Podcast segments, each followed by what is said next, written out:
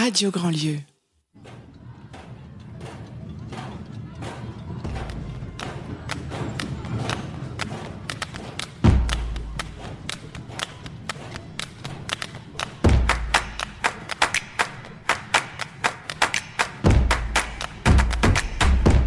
Joie politique, le podcast qui décapsule ton rapport aux politiques.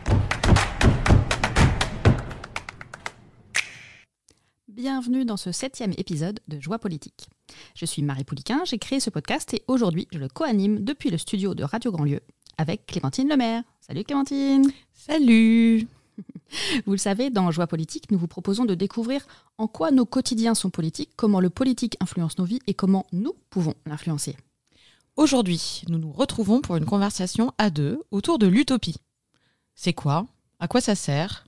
Quelles limites? Quels risques Et donc quelles précautions prendre en l'utilisant Sans oublier la suite de la chronique pour une politique de l'amour avec Anne.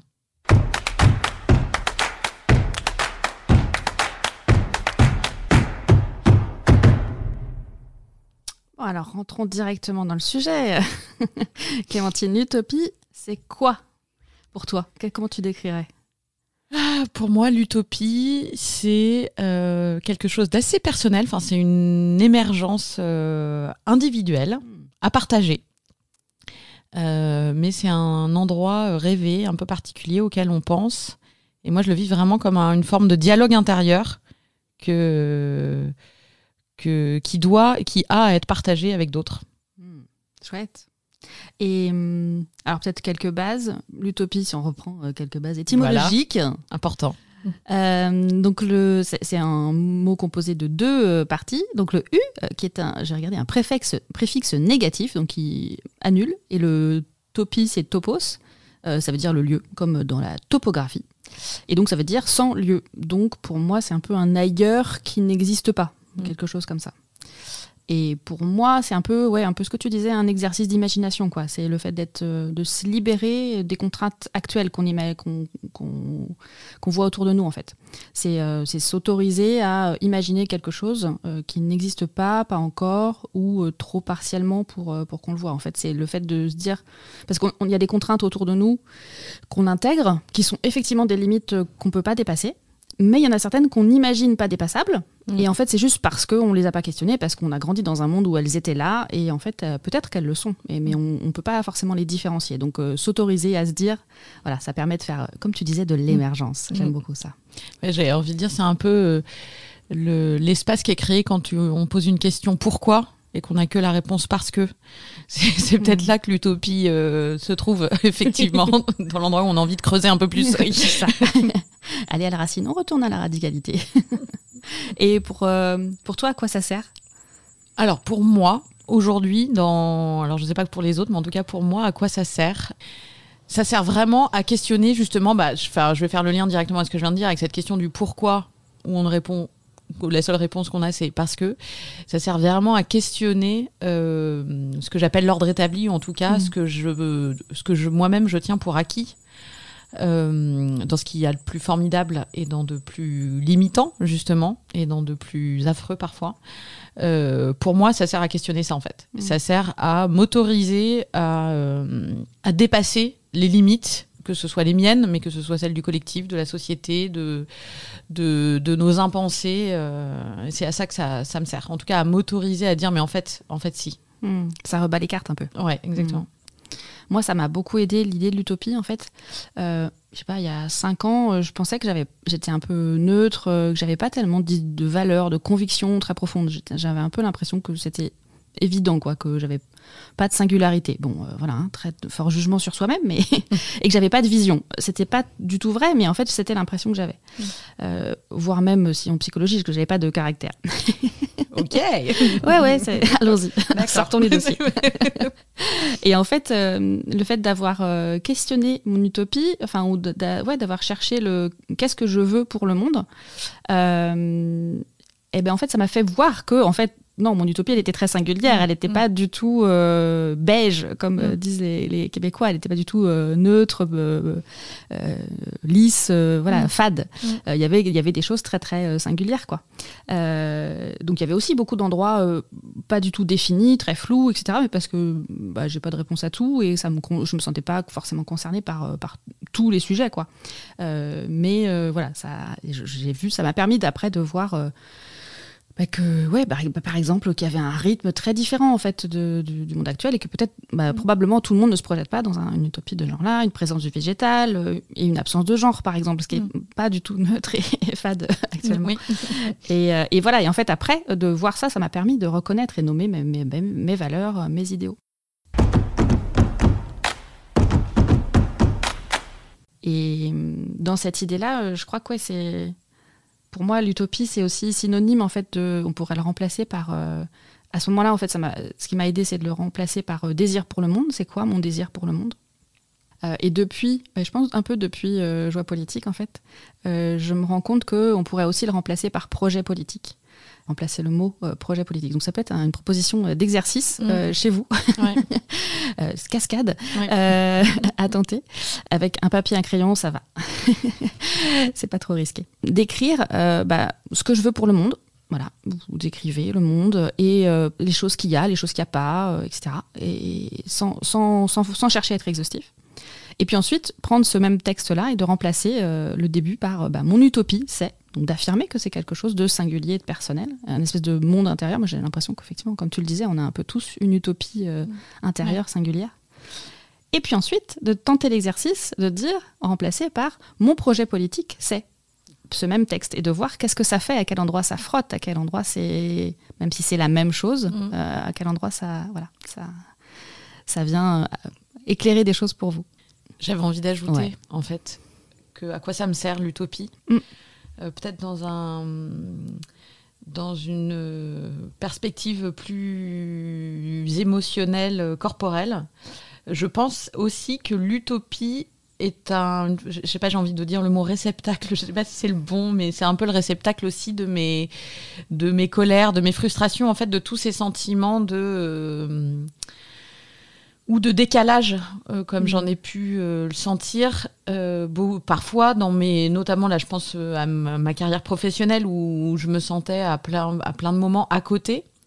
Et à partir du moment où j'ai écouté ça, ce sentiment de à côté qui pouvait générer de la frustration, de la colère, de la fatigue, de l'incompréhension, enfin plein de, toutes ces émotions dont parfois on ne sait pas quoi faire et ben je, en tout cas pour moi, je sais que c'est des questions où du coup je me dis, ok, c'est quoi l'utopie? Enfin, je sais pas si c'est pas forcément le mot que je mets, mais c'est le mot que j'ai envie de mettre aujourd'hui, en mm. tout cas, de faire le lien entre ces sentiments dont on parfois on ne sait pas quoi faire. Et, et ben, je trouve que l'utopie, c'est aussi l'endroit pour les transformer, mm. en fait. Euh, se dire, ok, bah, du coup, qu'est-ce que j'ai envie de créer? Qu'est-ce que ça dit de ce que je veux? Enfin, pour, euh, voilà, pour rebondir sur ce que l'exercice que tu proposais, ça peut aussi euh, voilà, se passer à cet endroit-là. Quoi.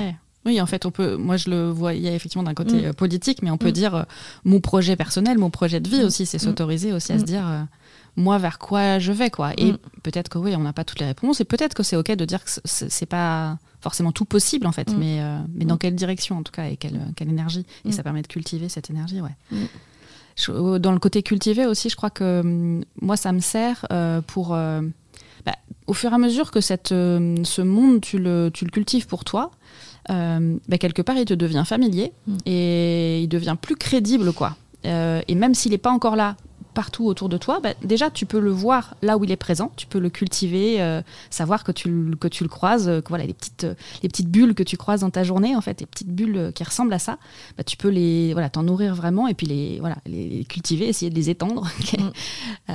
et aussi du coup ça ça fait que quand tu croises des choses qui sont vraiment en rupture avec ça, c'est hyper beaucoup, enfin c'est beaucoup plus facile de se positionner en fait et de dire non mais ça c'est pas ok en fait mm, parce que bah, sinon on est dans un truc où on est pris par la normalité, par le conformisme et par euh, voilà par nos ouais, nos représentations du monde actuel nourries par ben voilà les, standards euh, culturels dans lesquels on baigne quoi. Mm. Et du coup, le fait de, de, de, de, de, rendre ce monde-là existant et de le sentir un peu et de le partager et de le voir à différents endroits, ben ça, c'est plus facile de se positionner en fait. Soit de façon un peu ouais, en opposition ou juste en apport en fait. Ça me fait penser à bah, pas plus tard que hier soir dans une, un atelier d'écriture féministe entre copines féministes. On, on, travaillait sur des textes et il y avait un texte qui était très beau et qu'on avait envie de retenir, mais dans lequel ça, parlait de femmes, euh, de femmes euh, qui faisaient des choses. Et en fait, moi, ça m'a gratté, en fait, parce que mm. moi, dans mon monde, euh, bah, la binarité de genre, elle est plus si évidente, voire même, il n'y a pas besoin de s'appeler homme et femme. Et donc, bah, ça m'a permis juste de dire, à cet endroit-là, j'ai l'impression qu'on pourrait bah, aller faire plus et, rajouter quelque chose. Et, du coup, bah, ça m'a permis de le voir déjà, de voir que cet endroit-là, bah, il était imprégné de, du, de ce qui est maintenant. Et ça m'a permis de le dire très tranquillement, en fait, sans, sans être euh, voilà, dans, la, la, colère ou l'opposition, enfin, même si l'opposition peut être bonne, hein, mais à cet endroit-là, en tout cas, c'était comme ça. Et, et, de trouver, du coup, ensemble des, des mm. solutions. J'ai l'impression que ça te parle. Ouais, non, mais parce qu'en en fait, je suis en train de me dire, je crois que aussi le pouvoir magique de l'utopie. Et en tout cas, moi, c'est un peu mon vécu euh, du, du, moment où, où je suis allée la cultiver, pour reprendre ton mot. Mm. Et en tout cas, j'ai eu envie de la, de la de l'assumer, de l'affirmer et de la partager, et ben il y a aussi la, capacité de fédération avec d'autres. Hmm. Et je me dis par exemple nous deux, je pense qu'on s'est, enfin en tout cas pour moi, j'ai rencontré aussi un moment où justement j'allais euh, cultiver cette utopie. Et, euh, et ça, je dirais que c'est le pouvoir magique en plus de cette hmm. utopie, c'est que ça, même si on n'a pas forcément la même, euh, le fait de l'affirmer, ça autorise d'autres aussi euh, à le faire euh, avec la leur. on accepte aussi bah, peut-être ces frottements parce qu'on voit aussi d'autres liens. Et, ouais, il y a cette capacité de fédération et de faire ensemble et de se dire waouh, en fait, on peut être hyper nombreux et nombreuses. Quoi. Mm. Ouais, et dans cette idée aussi de. Bah, quand on, ouais, on cultive sa propre utopie, comme je disais, il y a des endroits où on ne sait pas en fait, on n'a pas mm. forcément de désir sur tout et heureusement quoi, et on n'a pas forcément de solution, enfin voilà. Et en fait de les confronter, bah, ça, enrichit en fait. Ah oui, moi je, ça j'ai pas du tout, euh, c'est mm. pas, c'était pas mon sujet, mais par contre euh, c'est top ce que tu fais et ça s'imbrique en fait. Mm. Et je crois qu'un peu dans euh, quelque part on pourrait se dire dans la confrontation de nos utopies, donc voilà l'idée de les cultiver pour soi d'abord avec tous les effets que ça peut avoir et de les partager après ben, ça construit un projet politique, à mon sens, en fait, petit à petit, mm. euh, qui, voilà, qui est construit, euh, mm. voilà, qui, qui, est pareil, n'a pas besoin d'avoir euh, réponse à tout, mais qui en tout cas voilà, mm. devient de plus en plus, plus, en plus riche. Quoi. Ouais, non, c'est sûr que c'est, de toute façon, j'en suis convaincue, c'est hautement politique que de s'autoriser à questionner la réalité, en tout cas, telle qu'on on, l'accepte. et donc, effectivement, c'est un exercice génial que de s'appuyer sur l'utopie pour ça. Quoi.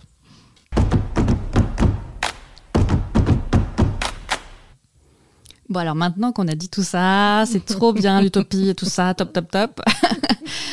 on va peut-être avoir un petit peu d'esprit critique aussi, hein, quelques points de vigilance. Qu'est-ce que, qu'est-ce que tu vois, toi, comme euh, limite, comme risque un peu à peut-être trop utiliser l'utopie, à pas la questionner? Qu'est-ce que, mm. Ou que tu as vu comme, euh, comme dérive un peu autour de toi? En fait, il y a quelque chose de l'ordre de ce, de, du risque de figer l'utopie.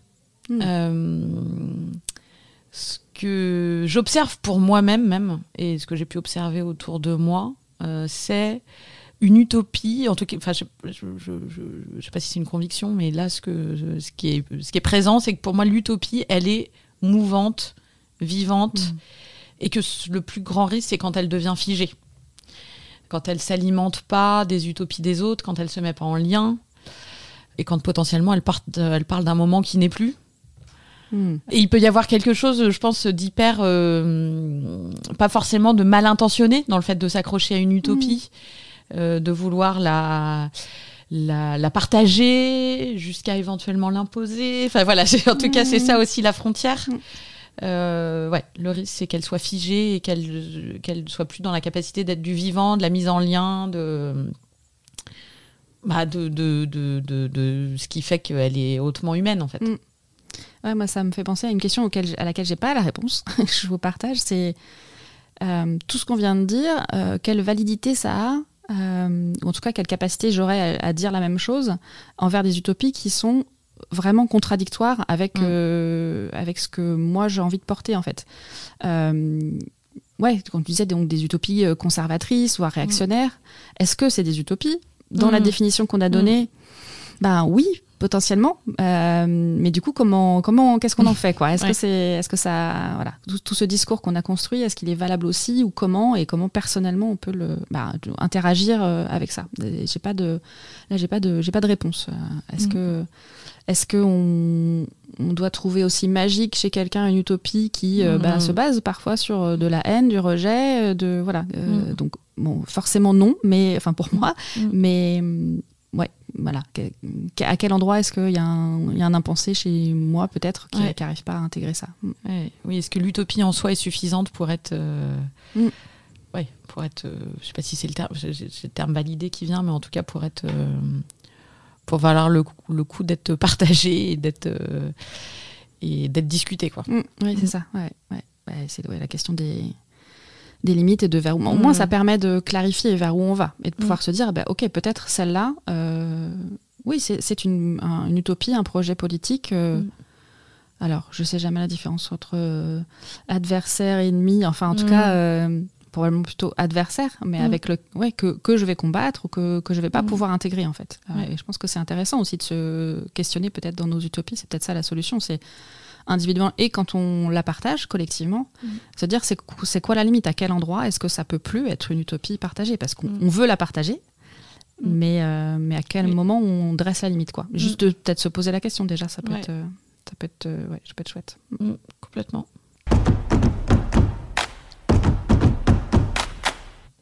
Parce que aussi, je crois qu'un autre, un autre risque de l'utopie, c'est justement, pour moi, j'ai l'impression, enfin en tout cas, j'ai fait ce parcours-là, de passer de l'utopie à projet politique, ou, à nommer la politique qu'il y avait dedans, la dimension politique.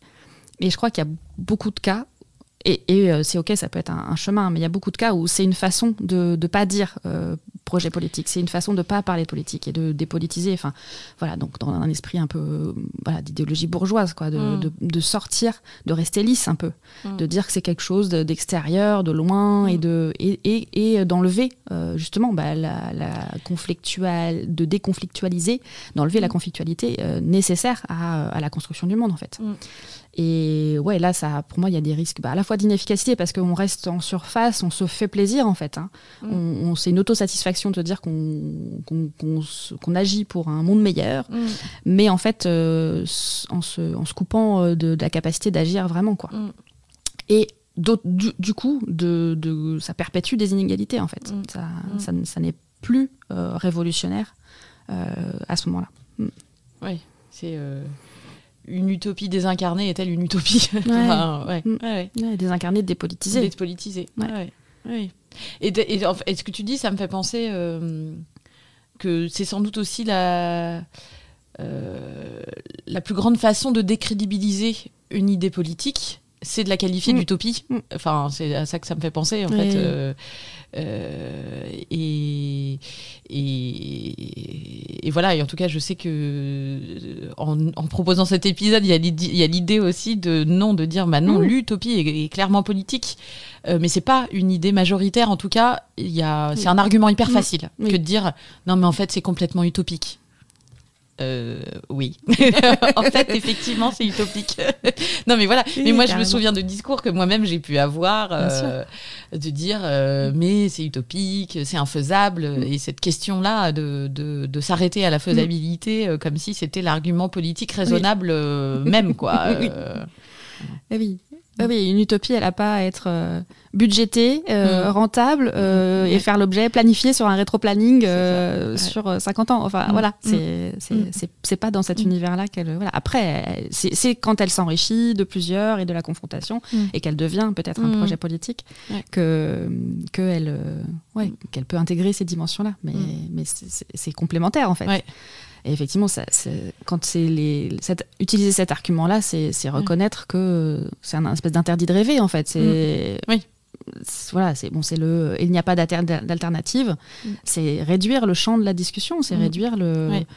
Les voix aussi, le qui parle, le qui a, le droit de dire bah non, en fait, ce monde ne me convient pas, en fait. Mm. Et moi, je veux un monde différent. Et donc, ça part d'une utopie, et ensuite, ça, ça, peut se confronter et construire quelque chose. Mais oui, bah effectivement. Mm. Cette, euh, ouais, en fait, j'ai l'impression qu'on est en train de se dire que considérer que l'utopie n'est pas politique, c'est son, c'est le plus, c'est la plus grande vigilance, euh, enfin le, plus grand risque c'est de, c'est de décorréler euh, l'utopie de politique. Quoi. Oui, je crois, et je crois que c'est une, une, tentation hyper forte parce que quand on sent qu'il y a quelque chose qui ne va pas, du coup, on peut euh, commencer effectivement ce chemin euh, de, de, de, travailler sur l'utopie sans voir bah, justement cette conflictualité nécessaire, quoi, et s'arrêter, mmh. et, s'arrêter du coup un peu à mi-chemin, quoi. C'est mmh. une espèce de truc de, ok, alors j'ai accepté de penser que euh, j'avais envie d'un monde différent, mais euh, je ne vois pas ce que je, je vois pas, enfin je refuse de voir en fait, euh, ou je me contente de ne pas voir ce qui ne va déjà pas des choses que je ne sais pas en fait, que, qui ne mm. sont pas de mon vécu, de mon propre vécu. Mm. Et donc, et donc je m'arrête un peu en chemin quoi. Mm. Et effectivement, je dégoupille le, le, truc quoi. Il n'a plus de plus d'efficacité.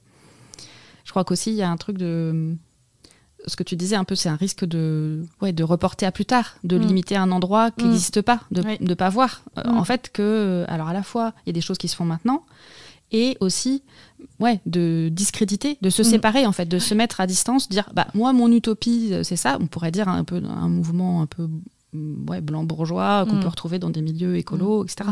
De, de, dire moi euh, voilà j'ai une utopie et en fait la lutte à côté euh, il n'y a pas tout un discours il y a juste une action et quelque chose d'assez radical etc. Et en fait qui porte une graine d'utopie comme ça et oui c'est radical parce que c'est pas du tout ce qui est présent dans le monde actuel, mm. mais en même temps, c'est là où bah, ça décale et donc ça, ça, ouais, ça mm. trouble, ça dérange.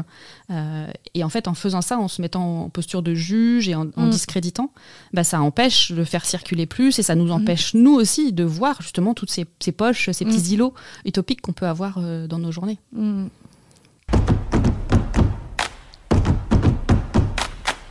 dans ce que je vois aussi dans les bah, cette même pente un peu euh, je dirais blanche bourgeoise quoi de d'aller vers les nouveaux récits mm. c'est assez proche en fait hein. mm. bah, c'est un peu ce que je disais je, je, crois que moi ça, à la fois je trouve ça chouette euh, et je vois bien l'élan de, de, réinventer de s'autoriser etc mais j'ai peur parfois que on, si on, c'est Fania Noël dans son livre euh, Et maintenant le pouvoir pour un horizon politique afroféministe euh, qui, qui m'a permis de mettre des mots là-dessus. Euh, je crois que si on ne, si on ne détricote pas avant ou en même temps, ou voilà, la façon de penser, les représentations du monde qui construisent les récits, mm eh ben oui, les récits peuvent sembler euh, très différents, ils peuvent sembler radicaux, mais quelque part il y a des gros angles morts, quoi. Mm. Euh, il y a des endroits qu'on ne voit pas du tout, quoi. Donc par exemple, euh, quand on dit décoloniser les imaginaires, moi ça me pose question de, ok, mais si on dit ça et qu'on parle pas vraiment de la colonisation mm. concrètement, problème, à mon sens, mm. hein, c'est que c'est qu'on n'a pas vu à quel point utiliser ce mot-là, même si oui, on peut dire que euh, grammaticalement, étymologiquement, euh, il n'est pas forcément rapport avec la posture coloniale, euh, sociétale, enfin voilà, mm. les campagnes coloniales ou le colonialisme, enfin, mais quand même, la réalité du monde actuel, c'est que c'est que ça veut dire ça pour mm. beaucoup de gens en fait, et et euh, quelque part faire un atelier décoloniser les imaginaires en mm. ne questionnant pas du tout ça et en étant juste dans le nouveau récit, euh, mm. pour moi c'est hyper problématique. En fait, on mm. n'a pas été questionné son propre biais, qui est euh, de pas se rendre compte à quel point c'est quelque chose qui est prégnant et qui a un, vrai travail à faire là-dessus. Oui, ça me fait penser penser qu'on peut créer, euh, enfin, c'est la fameuse phrase euh, d'Einstein, hmm. penser qu'on peut créer, euh, je l'ai dit très mal, hein, c'est pas exactement ces mots, mais voilà, c'est ça que ça voulait dire. penser qu'on peut créer autre chose avec le même état sans avoir hmm. questionné l'état d'esprit. même du, créateur ou de la créatrice quoi enfin et voilà après on pourrait partir sur l'IA plein de choses comme ça mais effectivement en tout cas la question ouais la question de, de, des biais et de l'intégration totale de euh, enfin voilà, si on crée pas d'espace pour euh, pour questionner euh, l'esprit qui crée, mm. peut, cet esprit peut-il créer vraiment du, du, nouveau, du différent, du, en tout cas du conscient, quoi. Mm.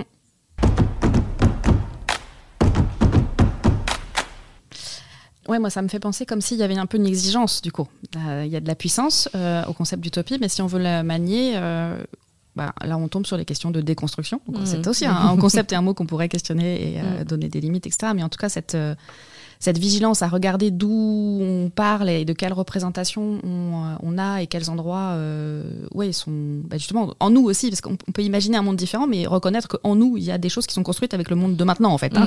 Mm. On est très, très. voilà, et souvent, on a un petit peu tendance à le sous-estimer. Mm. Euh, et du coup, ouais, ça fait une exigence de peut-être à la fois euh, le, construire, le partager et être capable, quand on le confronte à d'autres, mm. de dire Ah oui, ça, ça partait peut-être d'un endroit qui n'a pas mm. été questionné chez moi, mm. euh, bah, qu'effectivement, ah oui, j'avais pas anticipé, moi, j'ai pas de lien avec euh, voilà, le.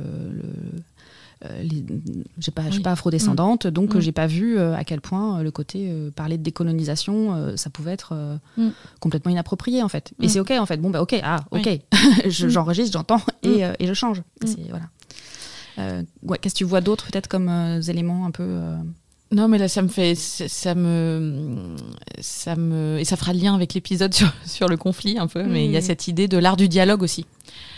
du coup, dans, dans, dans l'utopie et du coup dans cette capacité à euh, en fait, est-ce qu'une utopie, enfin, ça, et du coup, ça questionne ce que j'ai dit au début de l'épisode sur l'utopie. En fait, c'est un espace individuel. Oui, mais est-ce qu'il peut se limiter à cet espace-là? Hmm. Sans doute pas, vu ce qu'on est en train de se dire. Euh, en tout cas, moi, ça me, ça me donne envie euh, de cultiver des moments comme là, on est en train de le vivre, hmm. de, du, de, de l'art de la conversation, mais pas du tout bourgeois non plus, mais en tout cas du questionnement, de la prise de conscience, pas vision contre vision, mais dans une logique vraiment de de, mise en lumière, de mise en conscience, de questionnement, pas forcément d'essayer d'apporter une réponse, euh, mais juste de créer des espaces, quoi. voilà, donc est-ce que, ouais, là j'en suis à, en fait, l'utopie ne peut que être issue de, ce mélange de liens euh, et de conversations. Peut-être euh, pour éclairer un peu, quand quand on parle de désir pour le monde, mm. parce qu'on vous parlera aussi euh, pourquoi on, a envie de parler utopie aujourd'hui, mais du coup, ça fait euh, quelques semaines que je réfléchis au sujet. Restez pour la suite. Euh, donc, quand on parle de désir pour le monde, il y a une énergie de vouloir, il y a une énergie d'avoir mm. envie de quelque chose. Mm. mais du coup, le vouloir, en fait, c'est c'est qui veut quoi pour qui? donc là, peut-être on est dans une phase de quelle concrètement, qu'est-ce qu'on peut, qu'est-ce qu'on peut mm. mettre en place quoi, de, vigilance. Et, et, donc, un peu comme euh, Starhawk, je vous propose, qui parle, elle, du pouvoir sur et du pouvoir du dedans, pour différencier euh, le, pouvoir de la domination et le, pouvoir personnel, quelque part. Euh, je vous propose peut-être de distinguer deux vouloirs et de, de sentir, de vous familiariser, peut-être d'essayer de voir dans votre utopie à quel moment est-ce qu'il y a. Et donc, ma proposition, c'est le vouloir pour et le vouloir avec. Et c'est aussi enrichi de ce que peut, peut ce qu'a pu dire euh, Régane Sénac dans euh, le mm. dernier épisode, l'épisode 6, sur le faire en commun. Euh, et un peu de ce qu'on, tout ce qu'on s'est dit hein, mm. sur le, d'où on parle et d'où on veut du coup. Et pour moi, dans le vouloir pour, c'est vouloir pour les autres. et ça peut partir de quelque chose de très généreux et très positif, hein, mm. mais juste à, au final, ça crée le simple fait de, vouloir pour, ça, positionne une différence en fait. Ça positionne, ça sépare en fait. Ça dit, moi je suis dans un univers et je veux pour toi mm. et de façon potentiellement très euh, voilà positive et j'ai envie que mm. toi aussi tu ailles bien et que tu puisses t'épanouir dans ce monde. Mais quand même, mm. euh, derrière c'est moi je sais ce qui est bien pour toi. C'est quand même ça qu'il y a derrière. Et donc ça sépare et ça crée quand même de l'inégalité du coup. Et voilà, c'est là où on revient sur la thématique de. C'est un universalisme pour moi, mais qui est oppressif, qui, qui dit à l'autre, voilà, un petit complexe de sauveur blanc par-dessus. Voilà, voilà ça, ça, ça, rajoute, euh, ça rajoute ça, quoi. Euh, et dans ce vouloir pour, euh, à mon sens, il y a aussi le risque que bah, l'énergie, on, va vouloir quelque part peut-être une convergence des luttes, mm. comme, comme, on peut dire, mm. mais quelque part qui va créer ben, un besoin de priorité, quoi, et de dire, mm. bah, je veux pour toi, mais du coup, comme quand même bah, la lutte des classes c'est prioritaire, ou euh, le féminisme c'est prioritaire, euh, ben on va, je te demande toi de venir lutter avec moi, quand même. Et donc ça, ça, crée des silenciations d'oppression. Euh, et pour moi, dans peut-être dans le vouloir avec qu'on peut explorer, bah, il y a quelque chose peut-être qu'on peut assumer, revendiquer d'universalisme, mais d'universalisme émancipateur. quoi. C'est l'universalité des droits, de la dignité. Euh, mais pas, et, de l'égalité de, dans ses droits et cette dignité, mais pas, euh, pas de savoir mieux sur le comment. quoi. Mm. C'est vraiment mm. cet endroit-là, je crois, qu'il y a mm. une, une, différence. Et donc vraiment d'être ensemble et de dire, bah, comme tu le disais un peu, ok, moi, mon utopie, mon vouloir, mon désir pour le Mm. monde, c'est ça. Mm. Toi, c'est quoi Mm. Est-ce que ça match ensemble? Est-ce qu'il y a des endroits qui se rejoignent? Est-ce qu'il y a des endroits qui se cumulent? Et peut-être c'est pas du tout la même chose qu'on veut, mais en fait c'est compatible. Euh, et puis, euh, bah, pour moi, ça, ça vient un peu dans cette, euh, ce que disait Régent Sénac euh, dans ses observations euh, dans l'épisode 6 euh, sur la fluidité. C'est Mm. comme tu le disais tout à l'heure, c'est quelque chose qui est, qui, qui est pas figé, qui est pas écrit dans le Mm. marbre et au nom duquel Mm. on va, euh, on- va décider des choses, quoi. Non, je trouve ça hyper intéressant cette idée euh, bah, qu'on a euh, de, de la limite de, de, de l'utopie quand elle est quand on quand on y croit tellement parce qu'on la désire et que elle nous semble juste et que c'est ça part d'un endroit plutôt généreux etc. Euh, et qu'en fait elle, elle euh, et ça c'est des questions aussi qu'on peut se poser à titre individuel. Moi je sais que je me la pose souvent. Alors c'est un peu tarte à la crème ce que je vais dire, mais la question de est-ce que je suis dans une posture de sauveuse ou pas, euh, moi, c'est souvent aussi une question que je me pose. Alors après, c'est aussi du fait de mon métier, etc. Mais, mais, mais quand même, c'est quelque chose que je questionnais pas du tout avant. Et sous couvert de générosité, de bien, de bon, de Mm. tout ce qu'on veut, euh, bah en fait, euh, on se met dans cette posture qui est en fait une entrave à l'émancipation et à, et à la liberté de l'autre et qui peut mettre, comme tu le dis, dans, dans des situations d'oppression, domination et de pouvoir sûr, alors que c'est en plus pas du tout ce qui est désiré, quoi. Donc, euh, d'où l'importance euh, fondamentale de cette question, même si pour autant je me rends bien compte que voilà, de citer euh, le triangle de Cartman sur cette idée sauveur, bourreau, victime, beaucoup de gens en parlent et parfois c'est, mais pour autant, une fois qu'on l'a comprise, qu'on l'a compris ce concept et qu'on qu'on se pose, cette- en tout cas pour moi, cette question de est-ce que là je me pose me pose en sauveuse ou pas d'où ça part, est-ce que ça part d'un endroit juste ou Mm. pas, elle est, euh, elle est hyper utile. Quoi. Mm. Peut-être qu'on peut hum, résumer un peu les. Qu'est-ce qu'on. Alors moi j'ai l'impression qu'on s'est dit que euh, l'utopie elle était à la fois très individuelle, qu'on pouvait se la cultiver euh, comme un espèce de jardin secret pour Mm. soi, pour Mm. se voilà. Et, euh, Et, en même temps qu'elle avait du sens euh, aussi, euh, qu'il y avait de la vigilance à avoir sur le partager, quoi, et sur Mm. l'ouvrir et le- la nourrir. Voilà. Mm. Donc peut-être c'est à un moment donné entre la nourrir pour soi et puis quand on veut agir à partir de ça, Mm. peut-être euh, être vigilant à la, à la confronter, à la, à la partager, quoi. Et voilà. Il y a peut-être aussi quelque chose autour du ben ouais, ça revient un petit peu à ça, mais de, de déconstruire, de, de pas ou en tout cas d'être conscient de, que l'utopie elle, force, elle porte forcément une partie de nos biais et des choses qu'on des- nos, angles morts, des choses qu'on Mm. ne voit pas, qu'on n'a pas expérimenté, qu'on n'a pas Mm. vécu dans notre chair. Euh, voilà. Qu'est-ce que tu vois d'autre comme euh, Euh, moi, je vois vraiment l'idée que l'utopie, c'est politique. À la fois, c'est un exercice, comme tu l'as proposé, Mm. de, de questionner de en quoi, quel projet politique on peut avoir à titre individuel. Mais surtout, c'est politique, donc prétendre que ça ne l'est pas. Euh, c'est un, Mm. c'est un risque, et soit c'est qu'on essaye de nous endormir, soit, euh, soit c'est qu'il y a une forme de malhonnêteté intellectuelle. Enfin, Mm. voilà. Euh, et que, et que oui, et l'utopie est politique. Donc nous dire à l'inverse, c'est utopique comme discréditer une idée. Enfin voilà. Donc Mm. l'utopie est bien politique. Ouais. Oui, et c'est quand est-ce qu'on.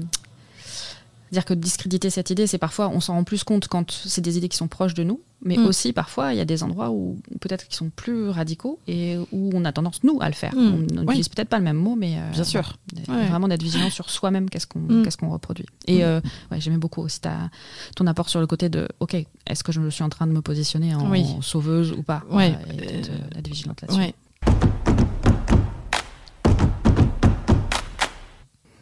Alors, c'est le moment de vous dire pourquoi on parle d'utopie.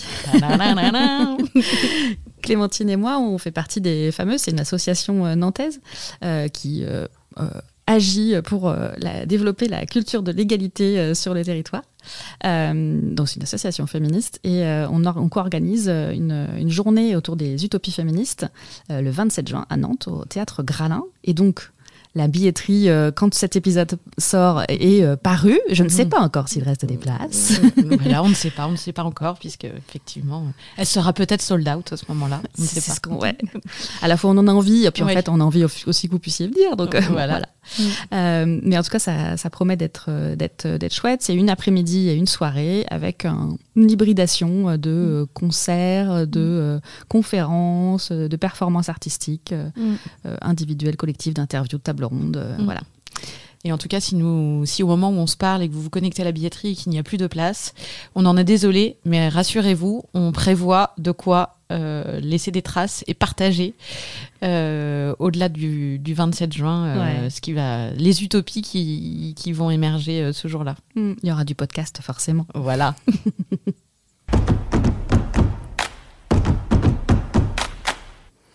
et pour clôturer en beauté, Anne nous entraîne dans la construction de son utopie pour une politique de l'amour. Chers auditeurs, nous nous étions quittés la dernière fois sur un très bref panorama de l'histoire du patriarcat en politique. Parce que si l'on ne comprend pas les fondements de notre modèle politique, il me semble compliqué de trouver les bonnes voies pour changer de paradigme et déployer une politique de l'amour. Une politique qui serait fondamentalement radicale, au sens propre du terme, c'est-à-dire une politique qui reviendrait à la racine de l'amour. À la racine de notre capacité à aimer, il y a la petite enfance. C'est là que nous apprenons ce qu'aimer veut dire. Dans le soin que l'on prend de nous quand nous sommes encore en train d'apprendre à formuler nos besoins et à trouver notre équilibre, notre place dans le monde. Bien entendu, cet amour, nous l'apprenons d'abord et avant tout de nos parents. Un thérapeute m'avait dit un jour que notre malédiction, autant que notre chance en tant qu'individu, c'était justement que nous recherchions toute notre vie à retrouver ce sentiment incroyable mais jamais verbalisé de l'amour inconditionnel du nourrisson bercé dans les bras de ses parents. Ce sentiment de sécurité, d'enveloppement total, de plénitude. Mais que se passe-t-il quand ces bras sont empêchés? Quand la pauvreté, la précarité, la vulnérabilité des parents entament cet amour, l'insécurisent Quand la dépression postpartum de la mère, L'absence de soutien familial et sociétal autour de l'enfant empêche les parents d'y voir clair. Nous vivons dans une société qui a internalisé au sein de la famille nucléaire toutes les problématiques de la petite enfance. Du mode de garde à la diversification alimentaire, de la santé au développement des compétences langagières, tout est mis d'abord et avant tout sur le dos des parents. Ou du parent, puisque, je vous le rappelle, les familles monoparentales représentent un quart des familles en France et à plus de 80%, ses parents solos sont des mères. Alors que faire? Répondre à cet isolement parental par un système uniforme de prise en charge des enfants dès le plus jeune âge pour leur inculquer l'amour façon État? Non, bien sûr que non, ça, ça ressemble à un système totalitaire. Mais nous aurions tout intérêt à nous pencher sur ce que l'absence d'amour et la culture de la domination et de la violence dès la petite enfance nous coûtent en tant que société. Un avis de la Civise, cette commission indépendante chargée de rendre un rapport sur les violences sexuelles faites aux enfants, est sorti début juin 2023. Il chiffre à presque 10 milliards d'euros le coût annuel des violences faites aux enfants. Et encore, il affirme que ce chiffre est largement sous-estimé. D'où vient ce coût? À plus de 70% de toutes les conséquences en cascade que les violences faites aux enfants ont tout au long de leur vie.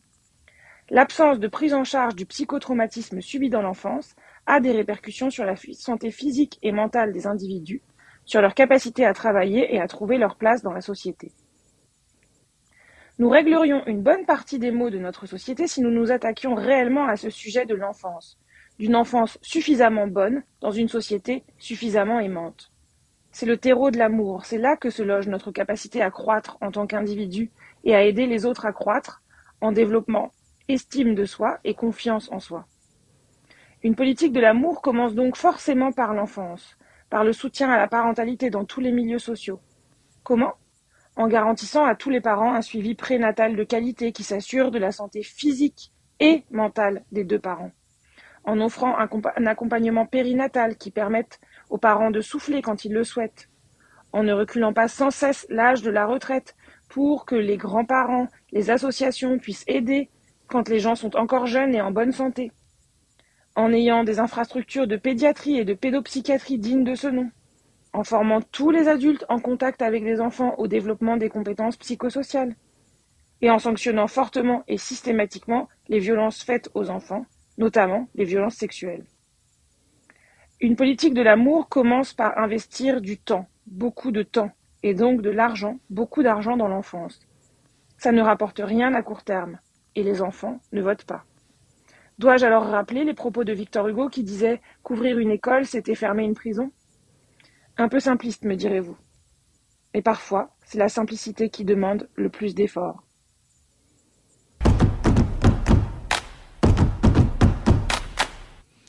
Merci Anne, quel plaisir de te retrouver pour chaque épisode et euh, encore une fois, hâte d'écouter la suite. Et en parlant de la suite, qu'est-ce qui se passe pour Joie Politique après cette première saison? Ben oui, bah, toutes les bonnes choses ont une fin. Euh, moi, ce que m'a permis la saison 1, c'est vraiment de clarifier mes idées, d'avoir, euh, voilà, d'explorer des choses, de, me permettre, quoi, de m'autoriser. Et puis de me rendre compte qu'à la fois j'étais une podcast lover euh, à écouter, mais aussi à faire. et donc voilà, d'assumer mon objectif d'en faire une activité professionnelle autour du podcast et de la circulation de la parole à 100%. Et toi, Clémentine, cette première saison, qu'est-ce que qu'est-ce que t'en retiens? Qu'est-ce que ça t'a permis?